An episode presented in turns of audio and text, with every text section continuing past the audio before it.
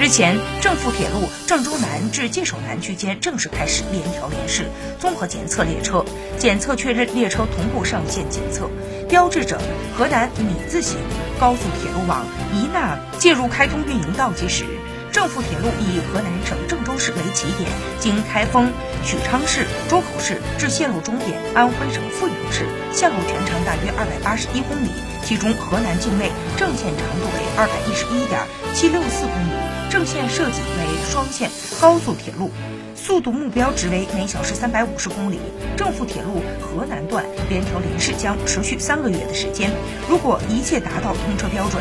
郑富铁路拟定年底前开通运营。